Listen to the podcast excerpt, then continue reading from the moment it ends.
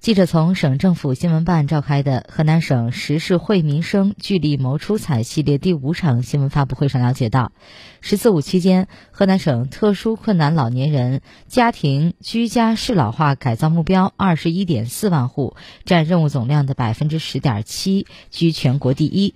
二零二三年，省政府将持续实施六万户特呼特殊困难老年人家庭适老化改造。河南省郑州、洛阳、鹤壁先后纳入国家试点，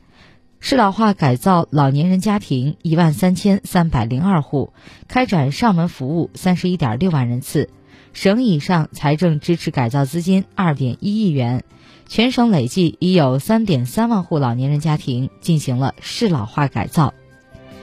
二零二三年，省政府将持续实施六万户特殊困难老年人家庭适老化改造工作。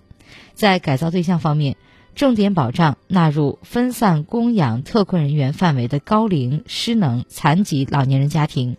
有条件的地方，可在完成上述对象的基础上，将改造对象扩大到城乡低保对象中的高龄、失能、留守、空巢、残疾老年人家庭和计划生育特殊家庭。在改造内容方面，根据国家提供的配置推荐清单目录。重点围绕施工改造设施设备、老年用品配置等方面进行居家适老化改造。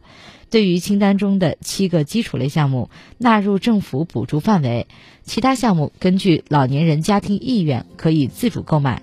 有条件的地方可以给予适当补助。